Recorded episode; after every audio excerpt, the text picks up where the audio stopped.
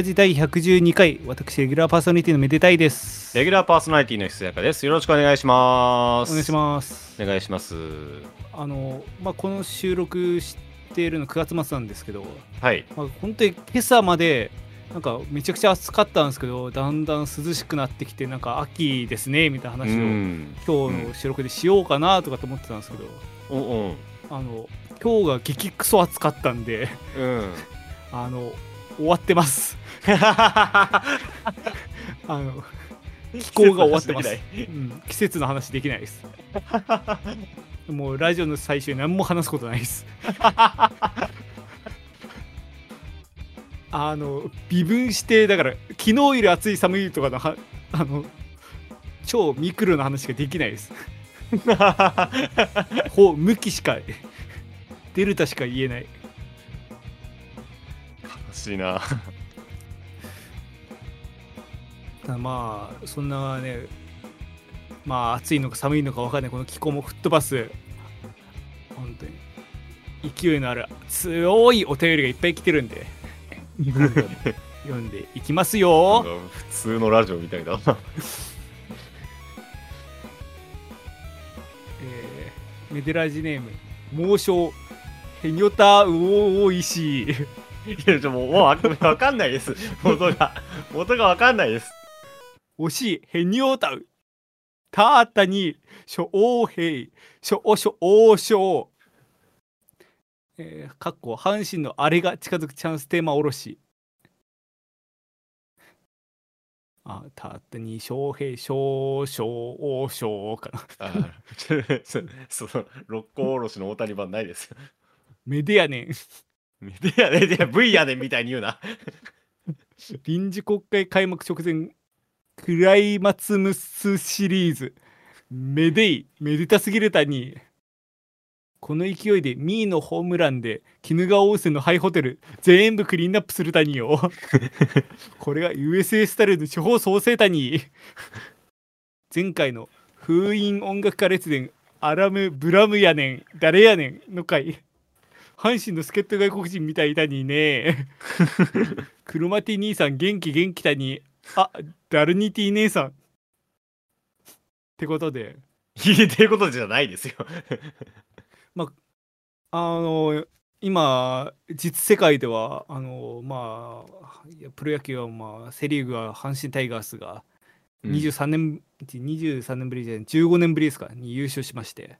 はい。でまあパ・リーグ側もオリックス・バファローズが3年連続優勝ってところで、うんまあこう関西シリーズなるかみたいなところでまあ盛り上がったり盛り上がってなかったりしますがまあ。まあこの人はその大谷翔平とか阪神タイガースを出しに変なメール送ってきてるだけなんであ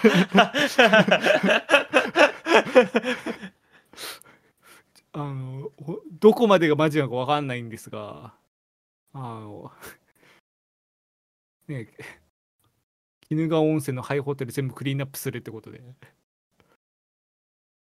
多分長者聞かないと思うんですけど まあ、ね頑張っていただきたいですね まあもう。もう次行きましょう。えー、どっちにしようかなこっちだなまあありがたいけどね、どっちにしようかなって状況もね。普通は。普通は？普通は。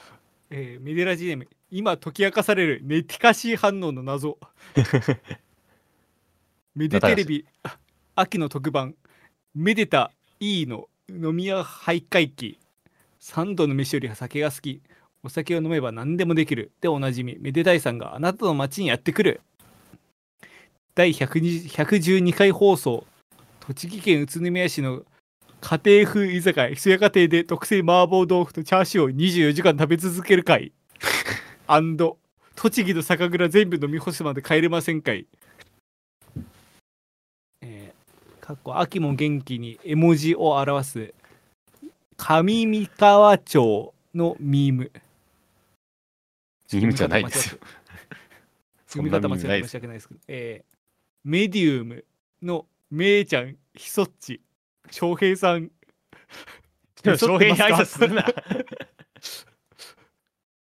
えー前回バックティックにメデタイさんがいた頃のインディーズ時代の姿。んメデティクと江東区と江戸川区の間のメディ地区古代インドの都メディ地区がフューチャーされましたね。されてないです。こんな形で復活するとは。江東区と江戸川区の間にアトランティスがある。荒川に。えー教養しかなかった回で膝を打ちました。打ち抜いてしまいました。えー、ハイエリアバイで拘束されている間過去放送を聞き直していましたがあることに気がつきましたわ、うん。ズバリひすやかさんの狂気と出番が足りていないんです。え？えこのままだと二人三脚から、えー RRR の肩車かサボテンになってしまいます。頑張りひそやかレッツゴーひそやかを合言葉にメデシュ過去メデージュたちと案を出しました。優勝するぞ。丸一。ひそやかオンリーイベントヤカフェス。いえ。やった。やだよ。ヤカゾウくんやったぞ。ビブラホン十二重奏ひそやか大歌舞伎そして十二学部みたいな。お便りコーナー即興弾き語り対決などひそやかせにあふれた3日間一貫場所はもちろん土地の木ファミリーランドいいです。なんで遊園地でやんだよ。まれにやかやかクッキングひそやかさんの調理テクが炸裂。わあ 料理できる男の人って惚れちゃいます。な女子がすごく来てモテにモテまくって日経平均が最高値に。ひそモテ。婚活マスタなんか丸さん。丸さん。夜会。夜会。えー某みゆきお姉様のライフワークのあれひそやかバージョンでやっちゃうよ。す中乗り電流爆破マッチ読書アーク溶接が見られるよ。見られないです。これは尺6時間ぐらいです。いやいやいや。実作業時間。丸4メデメデヤカーズ。メデメデヤカーズ。メデタイさんとひそやかさんが観光地にもなりきれずオフィス以外にもなれない中途半端な地域を訪れてああでもないこうでもないをします。な、何のパロディだ？メデもやもやサマーズ。もやもやサマーズが。わかんねえよ。お楽しみいただけたでしょうか？お楽しみはこれからだぞ、えー今週のリクエストは鍋やかん。ヘンチンポコイダーの歌。か秋に食べたいおすすめの缶詰かレトルト。M ステごっこをするときにかけている BGM 一つしかねえよ。自分が選挙に出る時のキャッチコピー。これがあれば死ぬまで酒を飲めるおつまみ。でどうなんでしょうか。かっここのラジオは日本代表各チームを応援しているカマキリの会と婚活に悩む男性を救う宮間クヤ型の会の提供でお送りしたかった じゃあしてないんですね。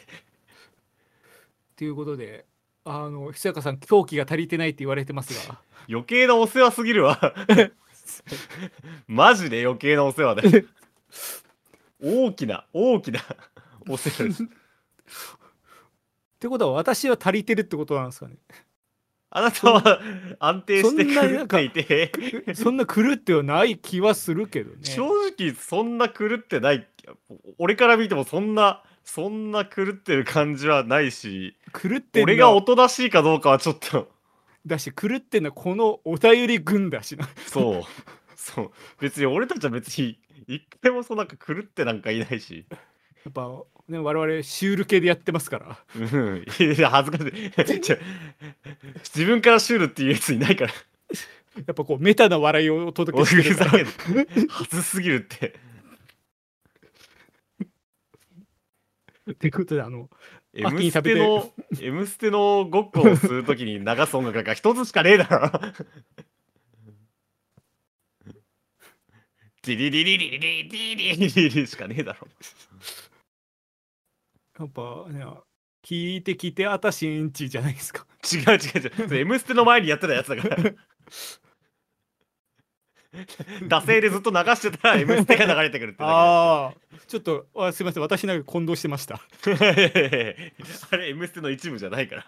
あそこから M ステじゃないです。あまああのここれがあれば死ぬまで酒飲めるおつまみかはわかんないんですがあのこの前あのキューバサンド作ったんですよキューバサンド。まあなんだっけ、キューバサンドって。あのキューバで食われてるサンドイッチですねいや、だから具具材みたいなのあったさ。あったじゃん。あのパニーニとかとも近いらしいんですけどあの、うん。まあ、具材としてはもう本当に向こうの中南米のこう風味に仕上げた、まあ、チャーシューというかあの、まあ、グリルした肉と、えーチーズと、えーピクルスとなんかそのあたりのまああとハムとみたいな定番のものをこう中に入れてで,、はいはい、これね。だここはい最初でここで焼いてホットサンドで。で、はいはいあのバケットに死ぬほどバター染み込ませて あのそれでもうぺちゃんこになるぐらい押しつぶしながら焼いて食うっていう。はいはいはいはい。あのそれいあのいそうだねちょっと夜勤をする機会がありましてあの私ちょっとそのあの社会のつまはじき者なんで あのてたまに夜勤をしてるんですあんまりこういうこと言うのよくない。あなたみたいな人が世界を回してるんだ。自信持ってくれ。でもあのちょっとい家からそのリモートで夜勤。リモートの夜勤ってなんだよマジで。だったんでまああのその終わって朝5時ぐらいにまあ腹減ったなと思って。で腹減ってる腹減ることはもう事前に予想してたんで、まあ、その、具材とかそのバケットとか買っといてそれで、まあ、5時ぐらいから作り始めてでせっかくだったらと思って、まあ、家でモヒートとかも作っちゃったりして朝6時ぐらいに食ったんですけどあの飛ぶぞ。あの、あの、そのキューバサンド。あのまずキューバサンドで飛ぶし、うん。あれとモヒーあれでモヒート飲むとマジであのもうそこから記憶ないです。あの気づいたら爆睡して朝だった。朝と昼だった。いやまあちょっと作り方めんどくさかったりもするんですけど、まあ、ぜひあの多分都内とかだったらどっか食べれる店もあったりすると思うんで、まあ、よかったらぜひ。うん塩川さんはなんかこのおつまみおすすめのとかありますか？つまみね、まあ、いろいろあるっちゃあるんけど、なんだろうな。昨日行ったお店の話していい？はいはい。えっとね、私、あの、母が沖縄出身で、はいはいはい。まあ、ご存知の通り。うんで、まあ、父東京でのハーフなんですけど、その、うんまあこのラジオ聞いてる人はみんな知ってるよねみんな知ってるね。うんえっと、実は昨日ですね、あの、まあちょっと職場のう ん人のちょっと、えっと、一人、まあ退職されるということで、あの、はいはいはい送別会やったんですよ。はいはいはいで、まあちょっと、じ部署内、課内で、まあ7人くらいですわ。あの、あの、懇親会やろうってことで。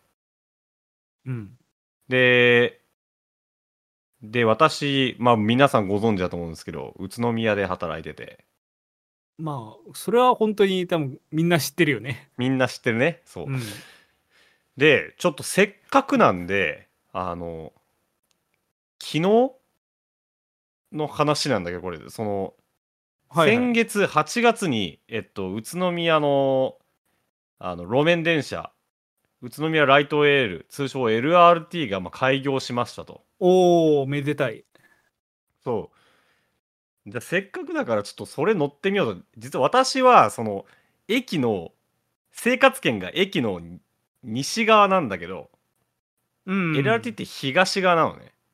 なんかそんなになんか詳細に喋っちゃっていいんですか？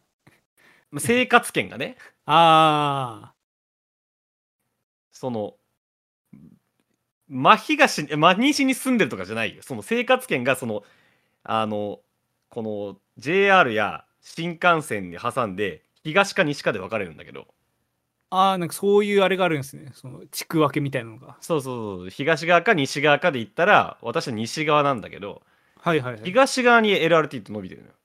うん。その宇都宮から出て、まあ、あの工業団地がだいたい LRT で40分ぐらい行ったらあるんだけどそこまで伸びてるとうん。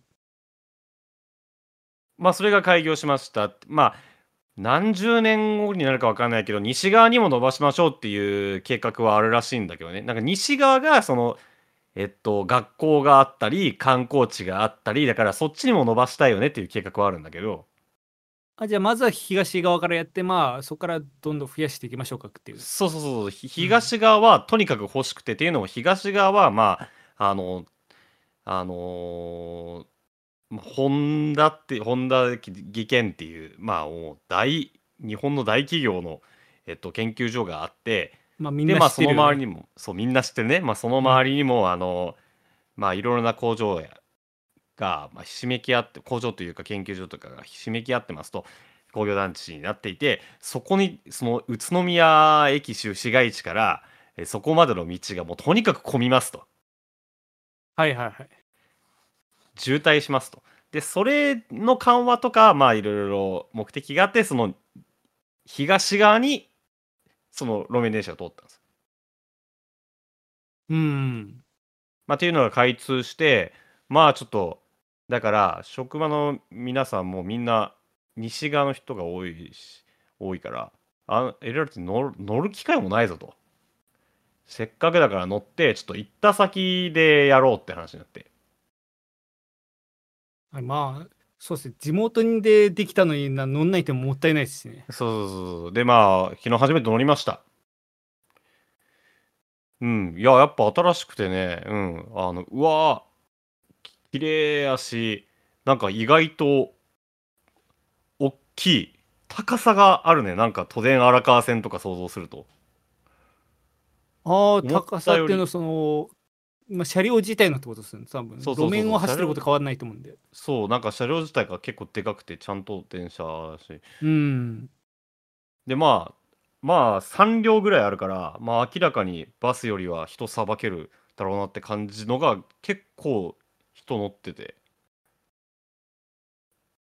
まあ、はいはい。正直面白かったね。の乗りよりはまあもうえっと電子あの交通系カードを持ってたらもう車両内で完結するしバスのシステムで。うん。まあまあまあまあその LRT に乗って、まあ、行った先に、えっと、沖縄料理店があって。はいはい。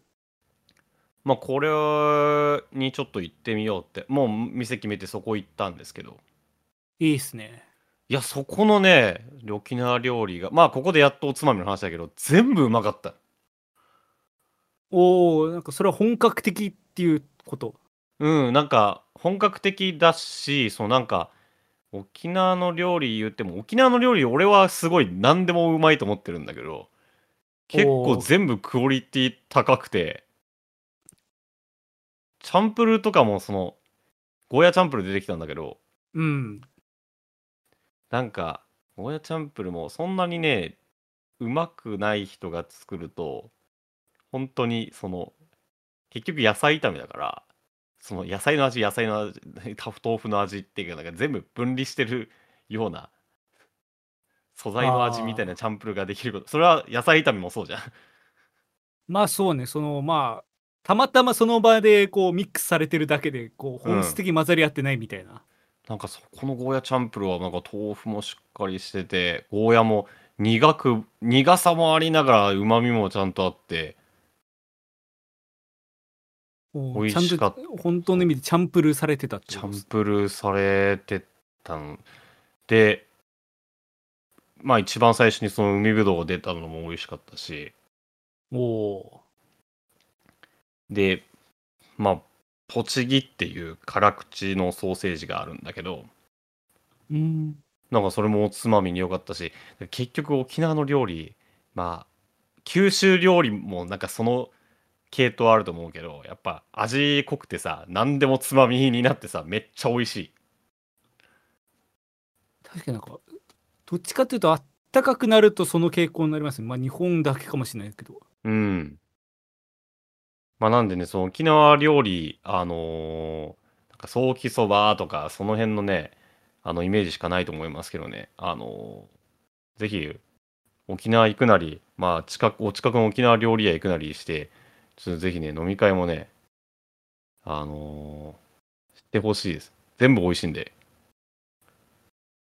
あのこのラジオで話したっけなさ3年ぐらい前に沖縄行ったんですよ。うん本当になんか2泊3日とか。うん。違うわ1泊2日だわ。ああはい。って言ってあのグスクとか回ってその後まあ飲むその2人で行ってそれで高校の友達と行ってじゃあ飲むかって言って。まだ早い5時ぐらいにまあ居酒屋入って。うん。そしたらあのあれなんですなんかかなり泡盛が安くて。ああまあ本当に店で飲んでボトルで2000円ちょいいあなむしろ2000円いかないぐらいうん。とかだったと思うんで。あじゃあうん。ボトル頼もうぜってなって。うん。もう忘れもしない。正弘っていう青森、はいはいはいありますあります。まさひろっていう青森。有名青森。もうそれで頼んでもうそのそれこそそうめんチャンプルうめえとかうんってうん。なんかこうググルクンの唐揚げその魚の唐揚げとか食ってうめえとかってやってもう7時ぐらいにはぶっ壊れて。その後あのあのなんでそんなことしたのって聞かれちゃうかもしれないんですけどうん。あの外にいたなんかその夜の店のキャッチと2時間喋ってました。なんでそんなことしたんだよ なんか楽しくなっちゃって。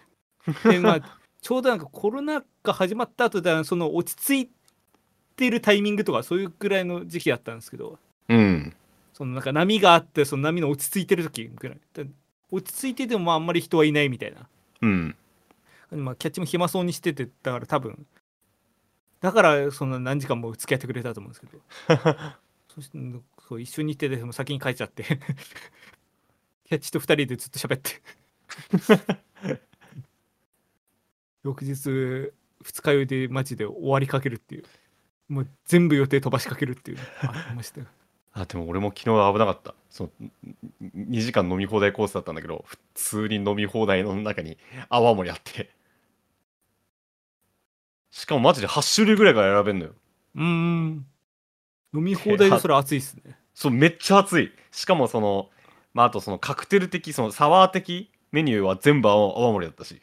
おおいいっすね。そうなんか南国サワー言うてあのシークワーサード泡盛ですとかパインサワーもいやこれ泡盛ですえこの琉球ハイボールって何で何ですか？泡盛ですって。いやでも全部全部美味しかった。あとあの早期まあ豚ですね。早期の煮も込みもあれがうまくて、俺で早期ってまああの普通に骨が骨付きの本早期とえっとねえー軟骨早期っていうまあ骨柔らかめのやつがあるのよ。はいあんまりあのメニューで分けられて見たことないですけど確かにその食ってみて種類があるのは分かります。そうそうそうあのね軟骨の方の早期はめっちゃうまいの。そのもうトロットロになるまで煮込むとうん。骨が柔らかくなってんプルプルなってゼラチン質になって食えるのよ骨まで。めっちゃええですやん。そう。でもこれめっちゃ手間かかんだよ。まあまあまあ、あの私お、まあ、当然おばあちゃんがいるんだけどおばあちゃんがね、そう夜通し煮込んでもう6時間も8時間も煮込んでやっとできるものだよ。あ大変ですねそれ。そうそれ作ってくれてたんよ。ん。めちゃくちゃうまくて、それが出てきて、あもう本当に思い描いてたそのそう、早期が。そう。いや、感動しちゃったね。ああ普通に沖縄料理食いたくなってきたな。いやー、いいっすよ、沖縄料理。いや、ちょっと、衝撃的にうまかったから、ちょっと通いたいな、あそこ。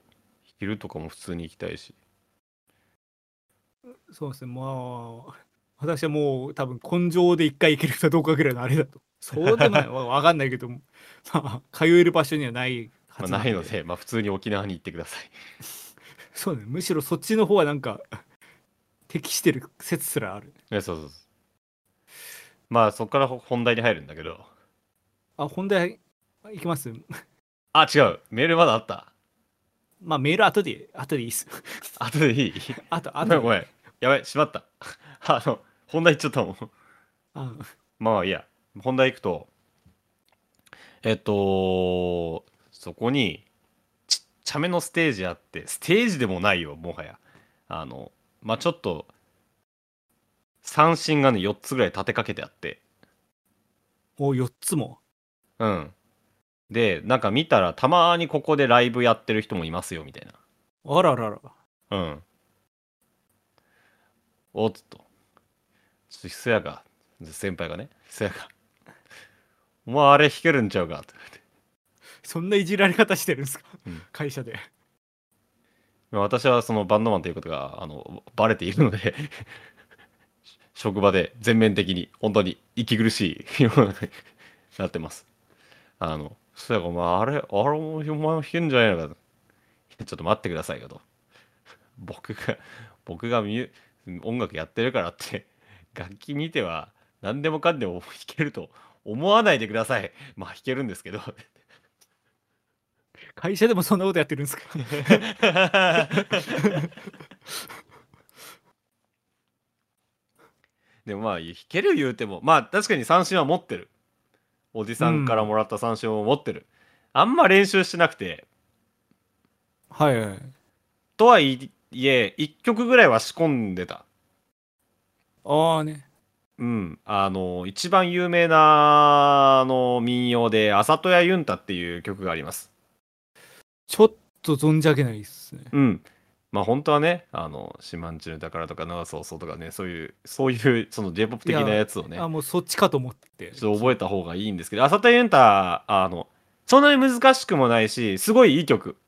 うんうん。あのー著作権も何もあるか。いや、でもあれじゃう。浅田ユンタって調べていただくと、えっと、歌詞2つあって、な、なんか、でもあの、三振習い始めたら多分一番最初にその習う感じのやつ。で、もともとこれは、まあ、ウィキペディアによりますと、えー、八重山諸島の竹富島に伝わる、えーこれ、あの、民謡なんですけども、うん。あの、完全に内縄口の、前は沖縄の方言の、えっと、もともと歌なんだけど、えー1934年に、その、まあちょっとず内容は結構変わってんだけど、同じ節で、あの、標準語で、あの、作詞した人がいて、大和言葉でそうそうそうそう。で、あのーまあ、そっちを区別して、新が里やユンタって言ったりもするらしいんですが、今全国的に広く知られているのは、この、朝とやユンタ。新しくその、大和言葉で、えっと、歌詞、当てられた歌詞のやつうんが非常に有名なんですけど、それは私、あのー練習してて、まあ、それを、まあ、歌う羽目になったっていう。いやでもあれですよこうパッと楽器そのもう多分その会社の人からしたらまあある種未知の楽器をこう指さしてあれ弾いてみてって言って一曲パッとそれで弾けるのかっこいいですね。いやー、一芸あるってね、いや、芸を身を助けるとはこのことだね。うん。助けてんのか分かんないけど。まあでも盛り上がってるから、まあ、会社の飲み会なんて、その飲み会でパッとやるなんて、そんなクオリティを求めてないし、もうやれてよかった。まあ、なんですけど、まあその時はもうその場で終わったんですけど、はい、でささっきさその三振が4つ置いてあるっていう話したんだけどもう1個楽器置いてあって伏線。はい。もう1個あったんですよ楽器が。うん。で僕それパッと見て。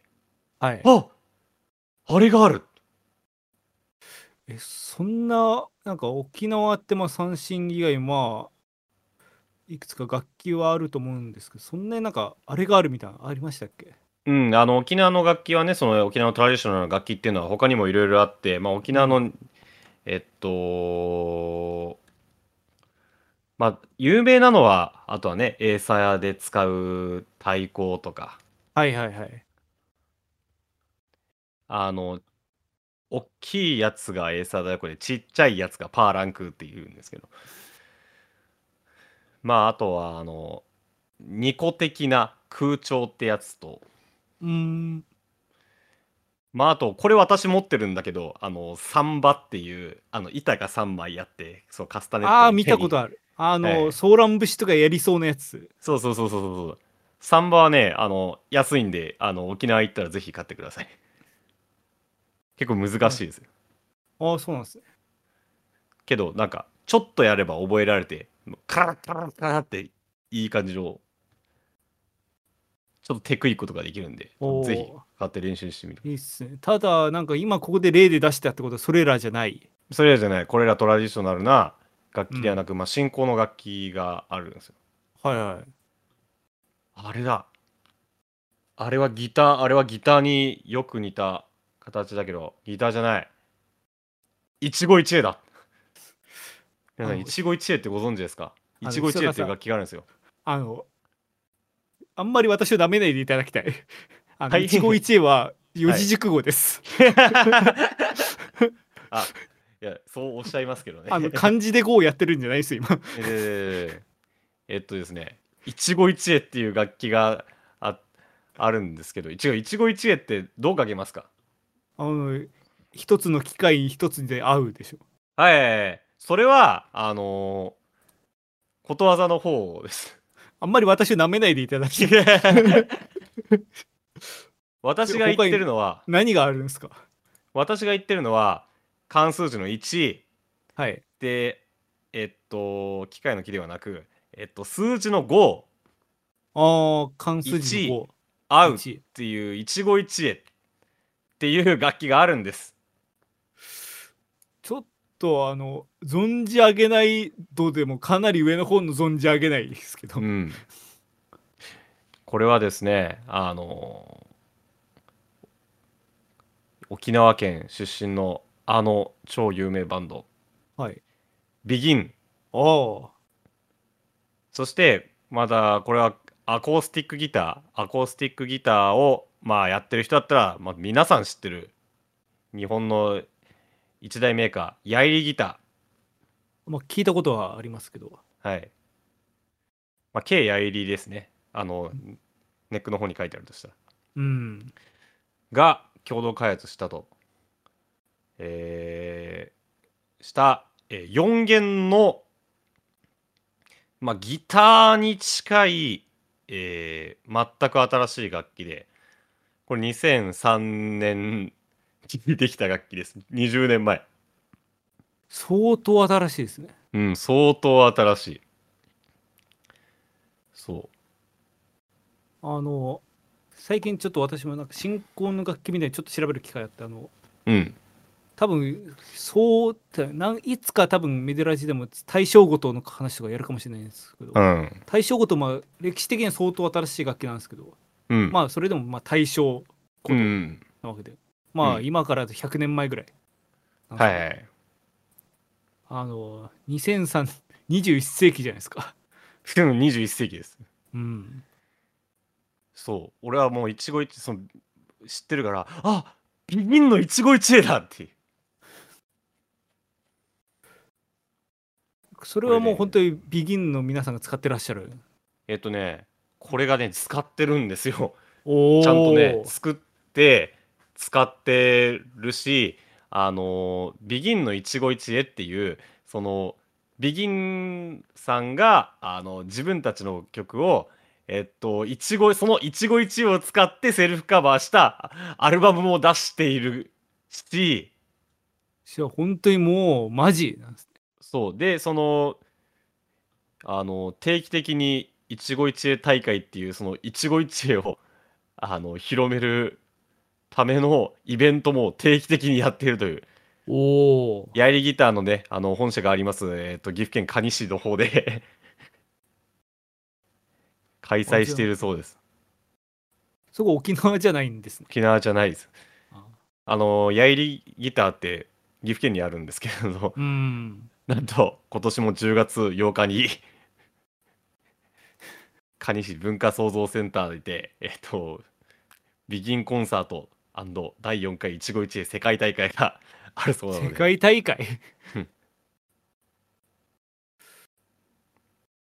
じゃあもう相当なもう岐阜が揺れるぐらいの盛り上がりが多分今年岐阜が揺れるぐらいの盛り上がりが。じゃあこの一期一会っていうのは、じゃあ一体どんな楽器なんですかと。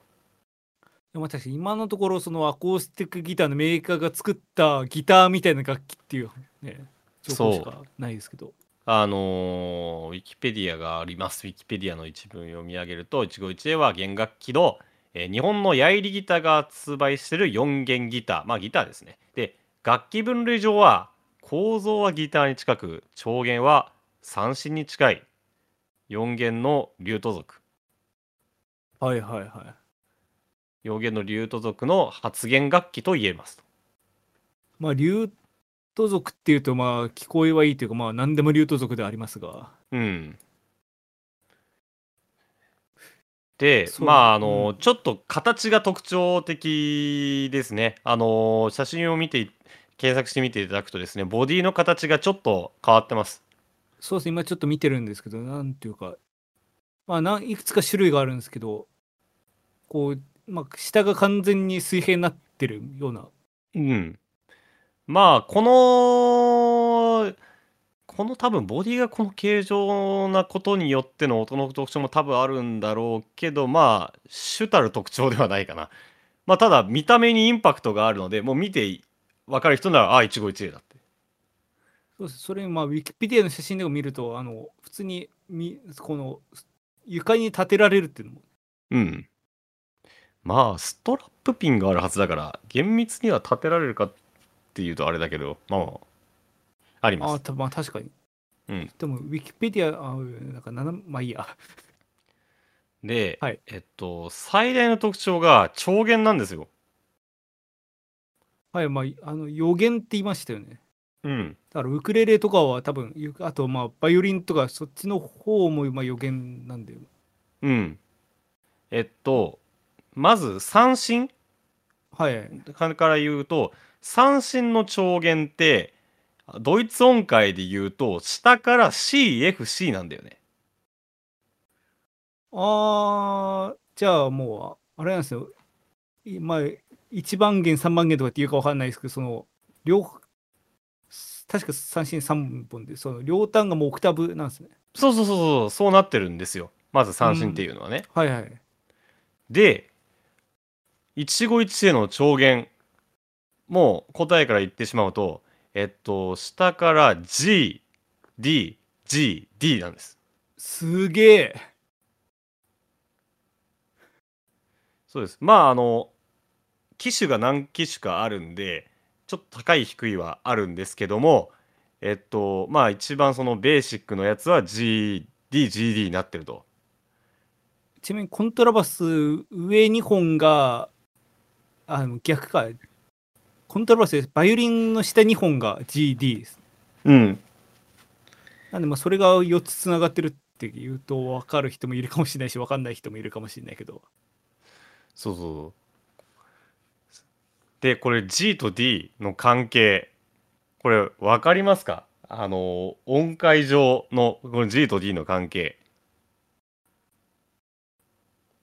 G と D の、ま G をルートとしましょはい、う。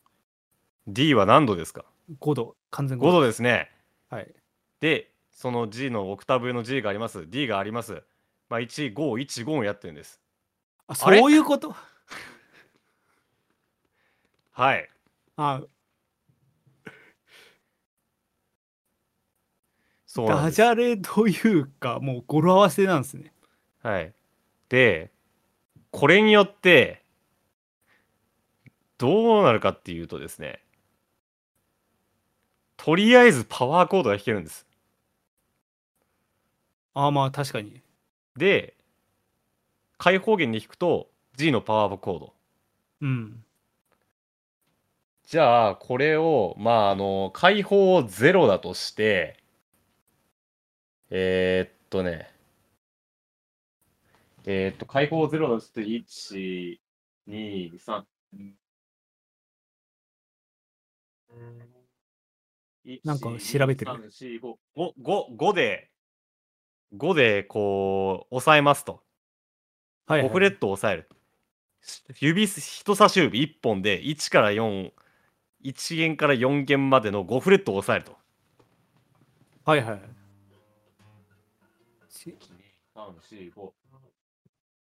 そうすると、えっと、下から C、F、うん C、F になりますね。そうですねえー、半音で5個上だからそうですね、うん。すると、指1本で C のパワーコードが弾けるんですよ。はいはい CFC パワー？うんあ、違う、CF じゃないや。CF じゃないや。CG か。CG だ。CG じゃない？パワーコード CG、CG、CG、CG。すみません、間違えました。CD、CG のパワーコードが弾けます。はいこれわかりますか？どんなパワーコードでも指1本で、人差し指1本で弾けるんです。あのいろいろ言いたいことがあります。私には、はい。まず、まあ1515はい。あのまあ、まあ、151いいじゃないかと一瞬思ったんですけど。はい。あの5454じゃないですか。あれ？ななんで全部下基準でこう下基準にうんまあそこはまああんまり突っかかりすぎるのもあれなんでまあいいとして。はい。あの私ちょっとあんまりギターはその本当に持ってこそは今いるんですけどあんまりそのやったこともなくて本当に中学の時の選択音楽の授業でクラシックギターやったくらいなんですがうん。あの世の中にはまあコードというものがあってそれをまあ指で押さえて弾くと、まあ、いろんなコードあるけどもまあ鬼門とされてるコードがありますとはいはい。それがあの、まあ、F であったりはい。っていうのはまあ聞く話で、っていうのはまあその弦6本を人差し指で押さえてそれでえ他の弦をまあ中指だか人差し指中指だか薬指だかで押さえてこう弾くとそれでうんまあ人差し指でこうロ全部押さえるからそれがなかなか安定せずに難しいとはい。話聞きますがまあその問題はないうん。それはないんですねそれは、まあ、聴力は単純に6本よりは低いかなっていう感じ。ああじゃあまあ多少の慣れは必要かもだけどそこまで苦ではないうん。まあ、いろいろ覚える必要というまか、とりあえず、これ、結局のところ、取っかかりがやっぱ、簡あまあ単というか。だからそこまあコードもまあそのその F が難しいとかでそもそもなんかそのものによって形が変わるっていうのがまあある種敷居が高い。だし F もさ人差し指1本もハードルっちゃハードルだけどそれをやりながらこう残りの3本の指をってやってんじゃん。確かに。そこも難しいと思うんだよね。それだけだったらなんとかなるっていう。そうそうそあそういう意味ではそこはまあいいのか。ううん。だそれこれはねウクレレをも触ってみると分かるよあのウクレレって開放弦がとりあえずマイナー7になるからあえー、はいはいはい。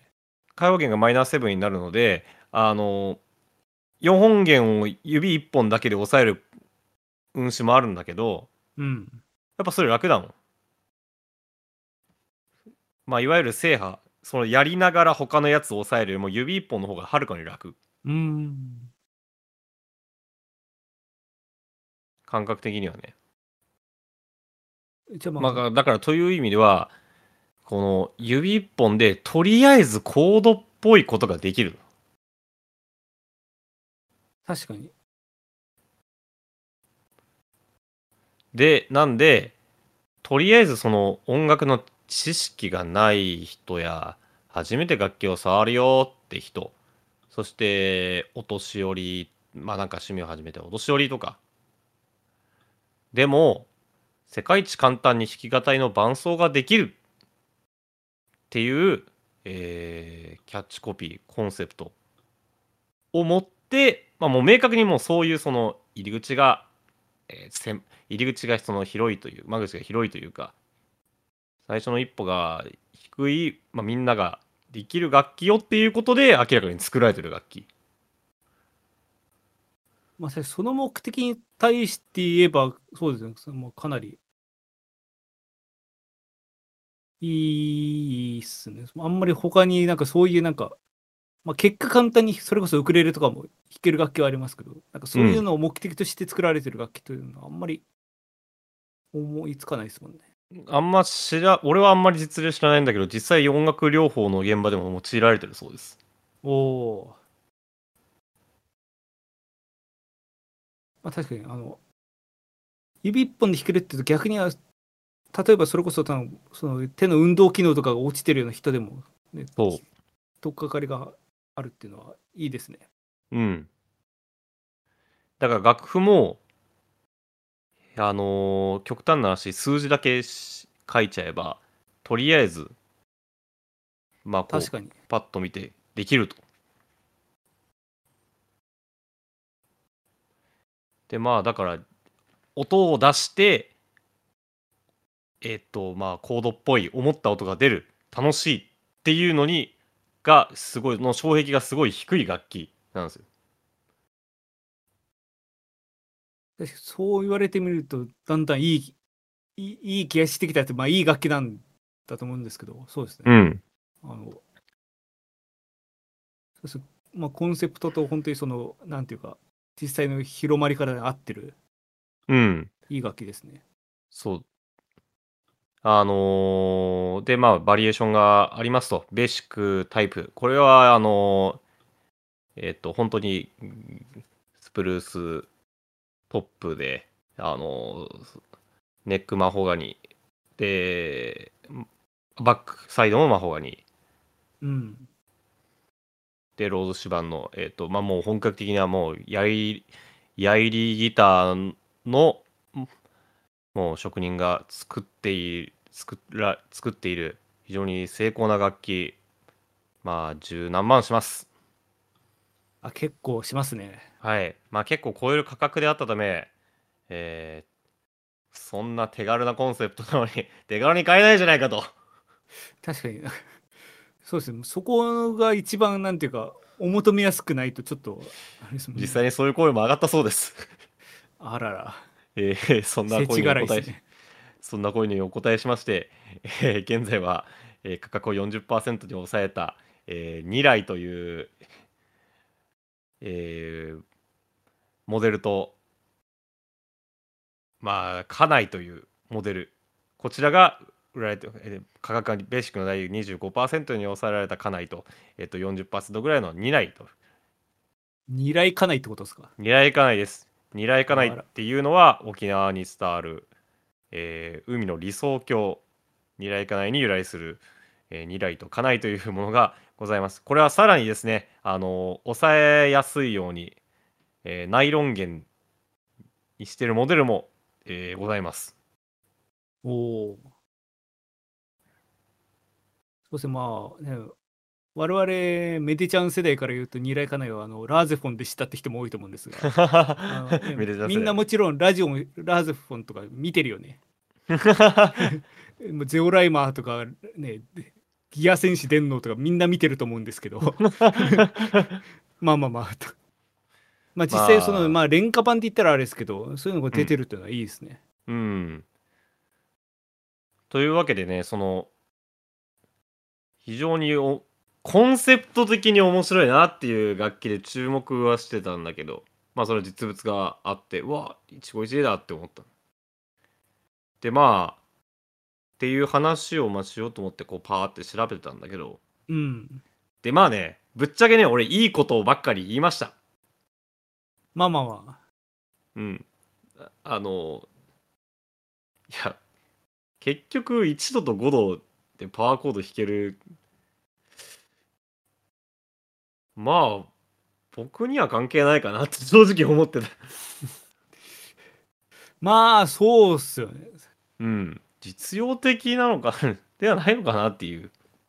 確かにその0から1ってその初めにやったことない人が始めるっていうのはいいですけどうん例え。ばこれを使ってもう例えばどんどんこう活動していくぜってなると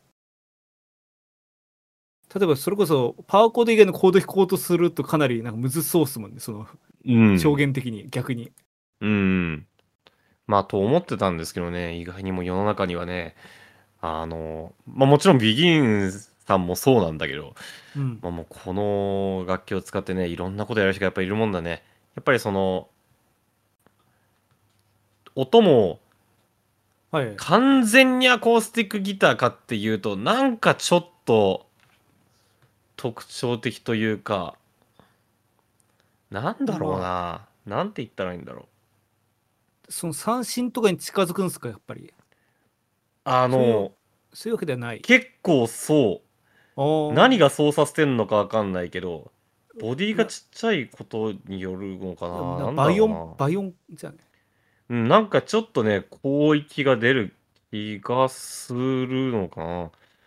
やっぱあのあれですねそのその出てる音のバイオンが一番その楽器の音色的には多分味付けとしては出るんで、うん。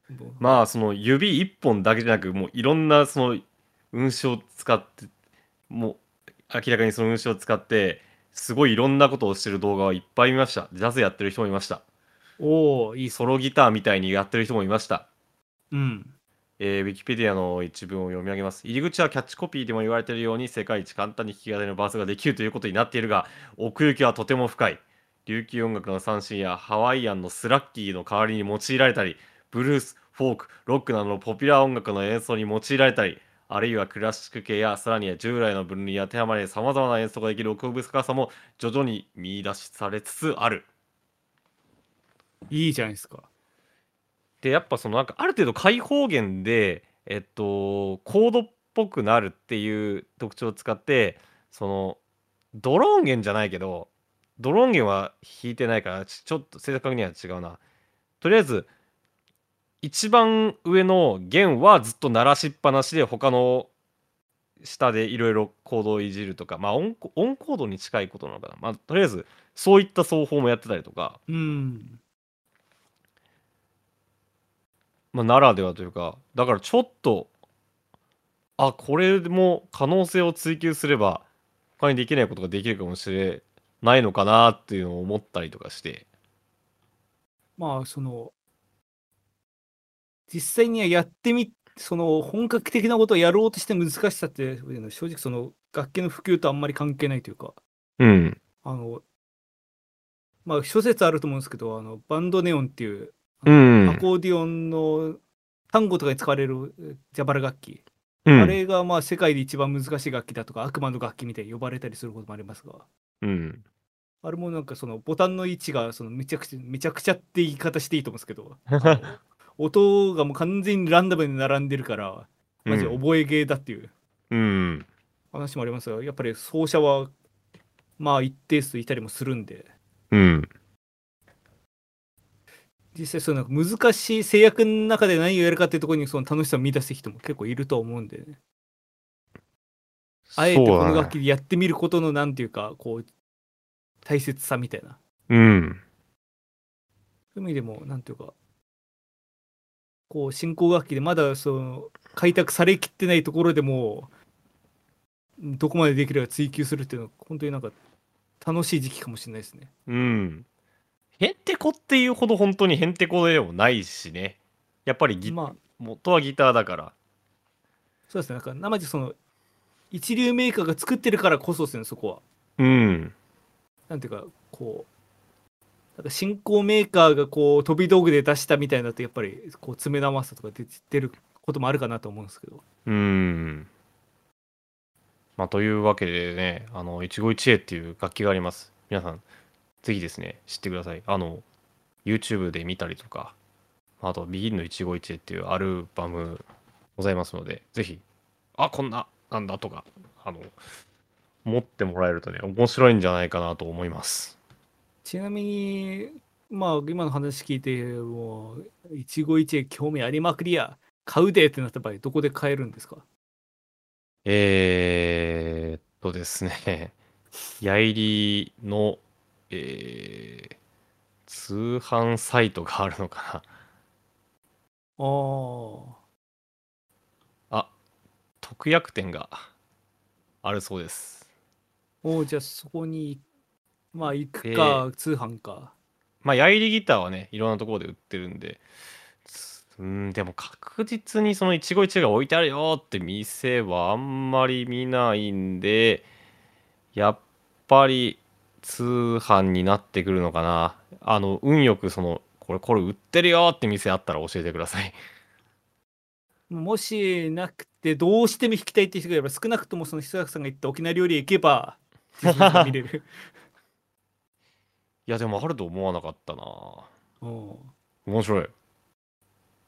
じゃあ、久坂さんもまあ、次回収録の時にはもうそれ片手に、さっそうと収録に現れて、ね、ソロで、苦しい。まあもう、久坂さんですからね、あの、表記が足りないって言われてる 久坂さんですから。ちょっと待ってくれよ。ここら、この辺りでこう、舐め腐ったしリスナーたちにこう、喝を与えるためにも、ちょっと、待ってくれよ。ああまあ、変えとは言いません。変えとは言いませんが、こういうテーマやるんだったら買ってから言うべきなんだよな。まあ、一理あるけど、それやったら我々はもう多分、両方とも破産してるから、強くは言えないけども。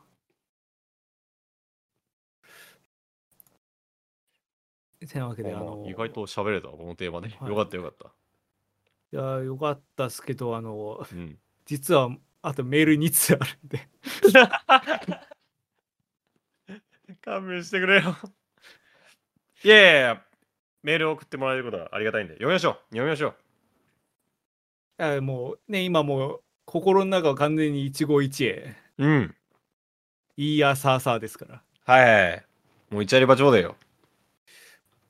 えータイトル。うん。極秘メデラジック天国のメデラジ界のラインナップ。出没メデラジック天国。さっきと違うじゃないか。メデラジ生んだメディ地区。あの、なたかしから別のメール。あの、これランキング形式で、こう、ああ、アドマチみたいに。あそう、メデラジック天国。はい。アドバイスってどっちから読むんでしたっけ？下から20位から1 20位から1位。うん。えー、20位。なんと2億人が集まるメデフェス。それ20位？これでも上から読んだ方がいいな。えー、1位メデラジ。メール2位 TYC。3位クソメデテ一門チャリティー寄せ。架空なんだよ。4位東洋町温度。TYC だろ。で5位ひそやかビブラフォン体操。ねえよ。6位メデバースで VR 体験。レバースって何？7位隠れメデゾウくんと脂肪肝を探そう。8位あのはろ5とか6とか7とか8とかその数字もなんかアラビア数字になってたりローマ数字になってたりしますがもう無視してます。えー8位ヒソマーボーヤカチャーシュー。ななんか麻婆とチャーシューめっちゃいじってくんだみんな。9位メディタイひそやかワクワクスタジアム。10位大相撲メデ島部屋。11位スター大谷翔平も押し延べてくる絵本屋。12位区立メデ雑木林。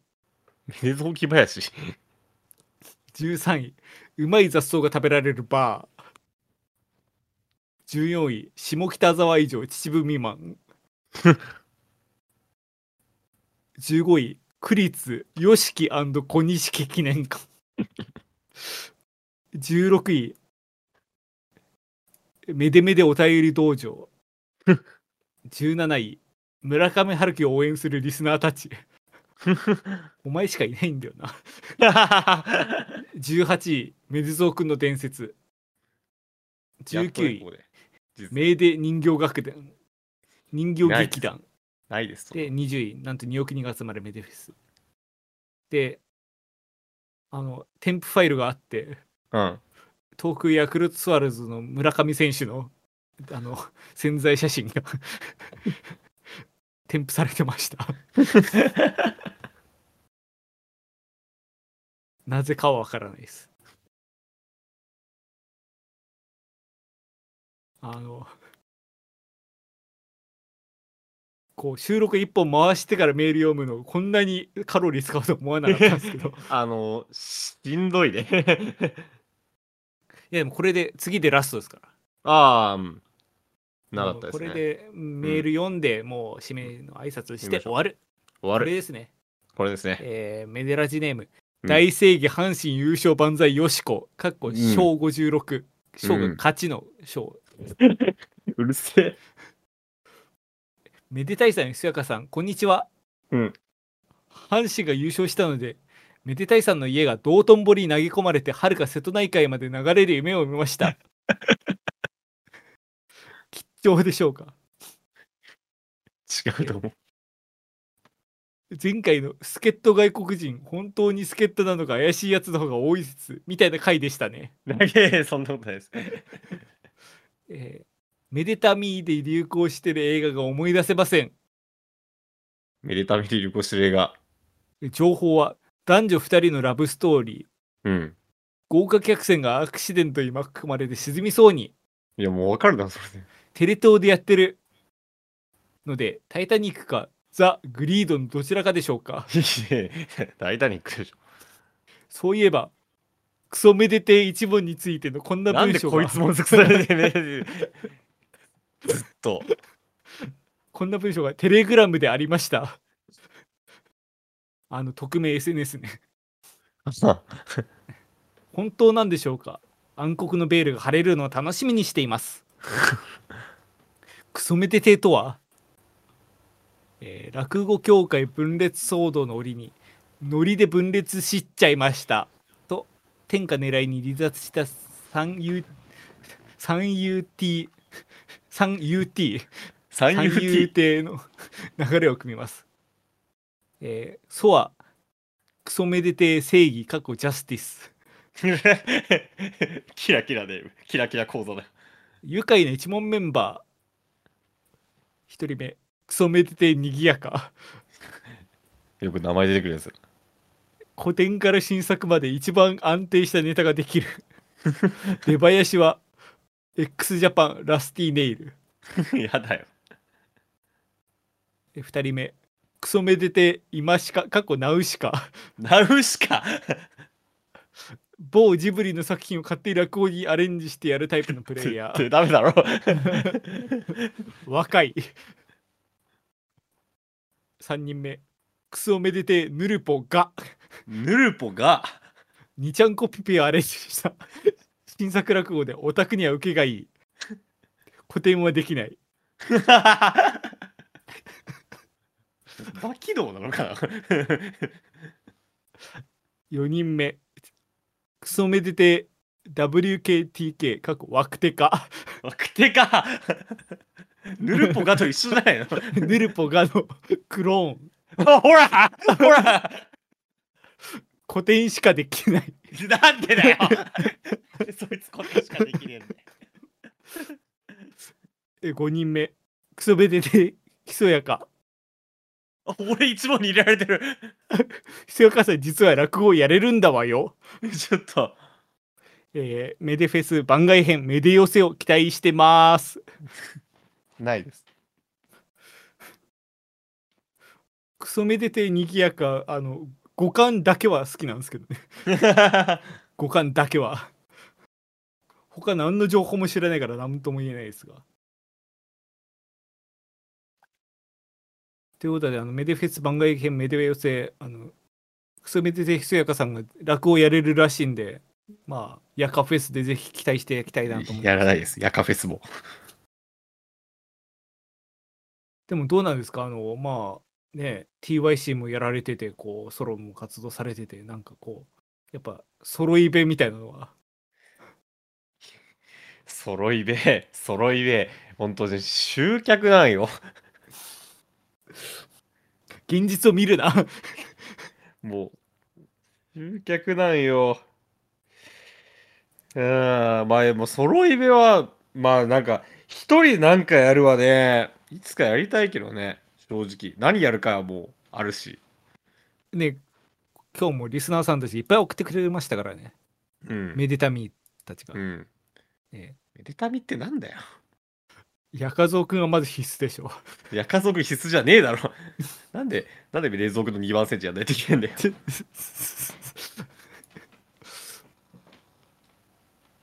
もういいんじゃないですか、もう今日収録。そうですね。ちょっとあの、本当一期一会で、その、いい話で終わりた まあ、まあまあ、なたかし、よしこちゃん、えー大谷以外のお便りも大募集中です。このラジオの感想は、X のハッシュタグ、メデラジでぜひつぶやいてください。メデがひらがな、ラジがか、えーメデがひらがな、ラジがカタカナです。はい、えーご意見ご感想メールで募集しております。まあこの3人のメールも募集してます。ぜひ送ってきてね。えーえーメデラジのサイトの、えートップページの、えーお便り投稿フォームがありますので、そちらからぜひ投稿していただければと思います。めでたいひそやかそれぞれの活動もよろしくお願いいたします。えー、まあ、ひそやかというか TYC はですね、えー、10違う、9月はもう週末にライブがあるんですけども、えーっと、10月のライブが熱いです。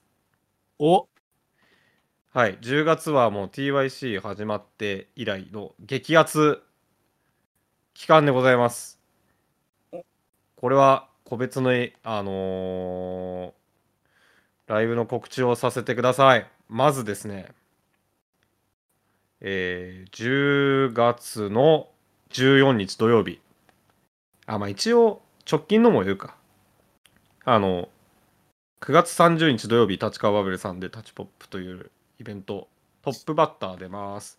で、10月14日、第41回江東区民祭り、中央祭り出演します。ついにもう、はいそ。こまで行ったんすか？はい。江東区木場公園でですね、えー土日2日間、もう、もう、たくさんの、もう、出店が立って、いろんなところで、そのイベント、出し、催し物がある。木場公園って超でかいんですよ。その木場公園がもう人でごった返して、あの2日間、土日2日間で40万人ぐらい来ると言われてます。すげえ。それの、まあ、メインステージではないんですけども、あの、広場の、あえー駅前の広場の方、ふれあい広場の区民ふれあいステージににて、14日土曜日の15時から TYC のステージございます。ついに江東区のでかいイベントで TYC がライブやります。いや、すごい。これはね、伝説を残す。ライブエイド。あの、脱いだりしないでくださいね。ちょっともうワンチャンクイーンやるかもしれない。あのくコピー版やんないでください。いやいや、やらないですよ。高等シティポップをやります。ぜひ来てください。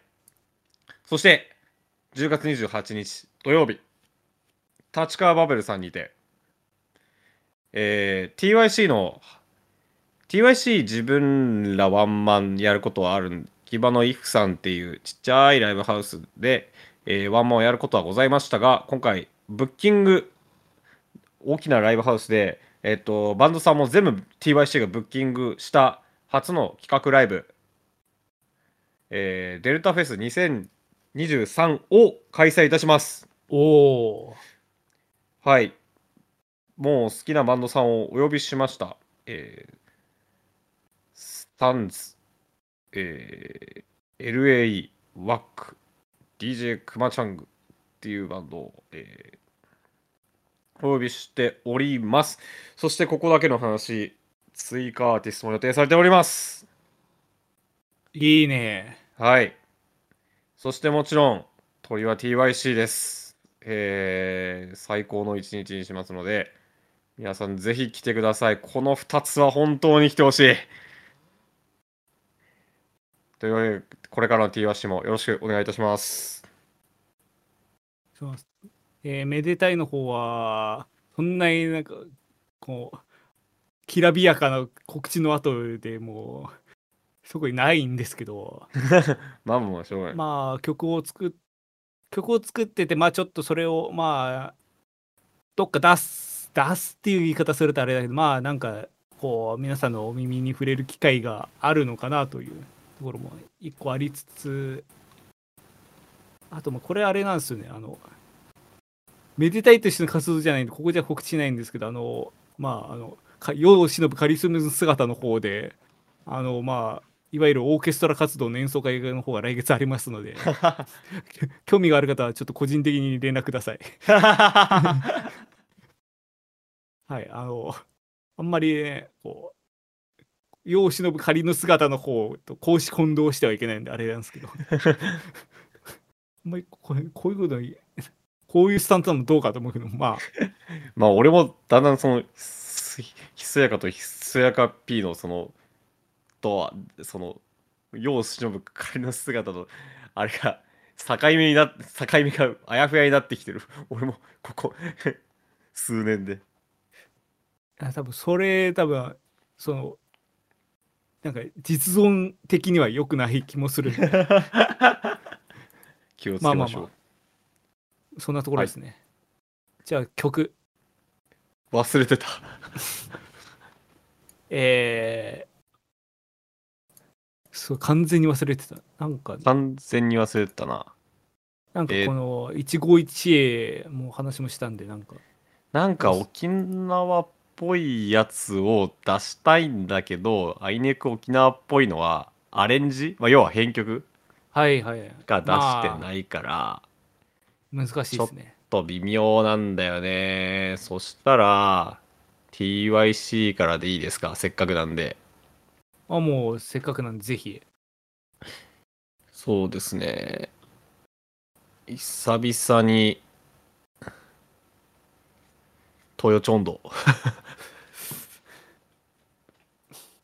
まあトラディショナルあの iTunes に取り込んだらトラディショナルってやつに入れますもんね一期一会の曲もトラディショナルも いや、ほんと今度祭り出ますんで、ぜひ来てください。あもうここで。もうここで予習というところではい、東洋町温度。いや、実際ね、やるよ、祭りでは。そりゃやるよ。まあそこでやんなかったら逆張りも甚だしいですもんね うんやるんで、ぜひ来てくださいね。というわけで、えー TYC の本気の温度、東洋町温度で今回はお別れしたいと思います。はい、えー今回もご視聴いただきありがとうございましたここまでのお相手は私めでたいとひそやかがお送りいたしました。ありがとうございましたありがとうございました。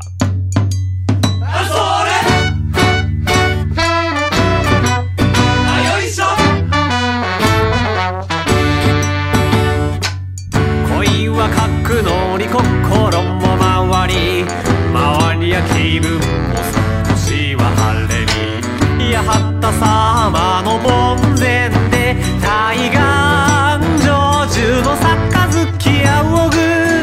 ああ東洋町祈りの旅路。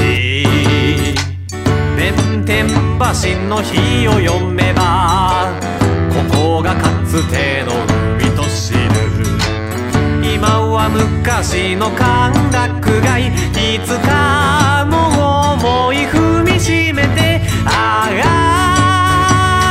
東洋町情が溢れ出す。